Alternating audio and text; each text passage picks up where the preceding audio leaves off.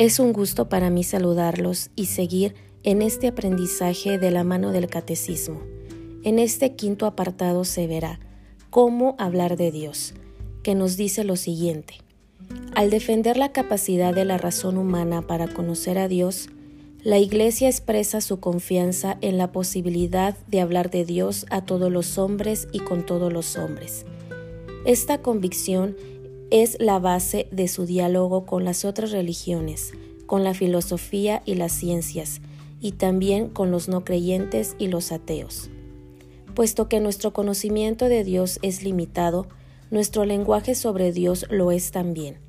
No podemos nombrar a Dios sino a partir de las criaturas y según nuestro modo humano limitado de conocer y de pensar.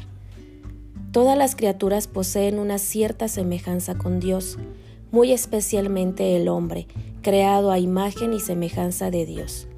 Las múltiples perfecciones de las criaturas, su bondad, su verdad y su belleza, reflejan por tanto la perfección infinita de Dios. Por ello, podemos nombrar a Dios a partir de las perfecciones de sus criaturas, pues de la grandeza y hermosura de las criaturas se llega por analogía a contemplar a su autor. Dios trasciende toda criatura. Es preciso, pues, purificar sin cesar nuestro lenguaje de todo lo que tiene delimitado, de expresión por medio de imágenes de imperfecto, para no confundir a Dios inefable, incomprensible, invisible, inalcanzable, con nuestras representaciones humanas. Nuestras palabras humanas quedan siempre más acá del misterio de Dios. Al hablar así de Dios, nuestro lenguaje se expresa ciertamente de modo humano, pero capta realmente a Dios mismo, sin poder.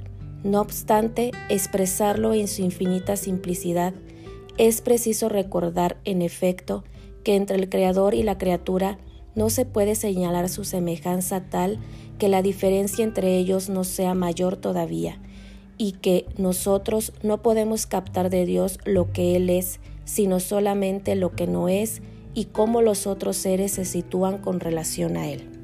Hasta aquí termina este quinto apartado que nos dijo cómo hablar de Dios.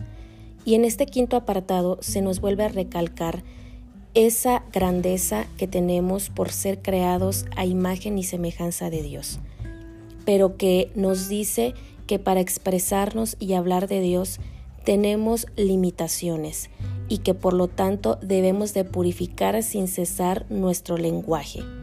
También nos dice que no podemos encerrar en Dios o a Dios en nuestras simples analogías o en nuestros simples pensamientos, porque muchas veces solemos confundirnos en creer que en las imágenes está encerrado Dios simplemente ahí, cuando sabemos que las imágenes son simplemente guías o objetos que nos ayudan a poder un poco contemplar a Dios y su grandeza.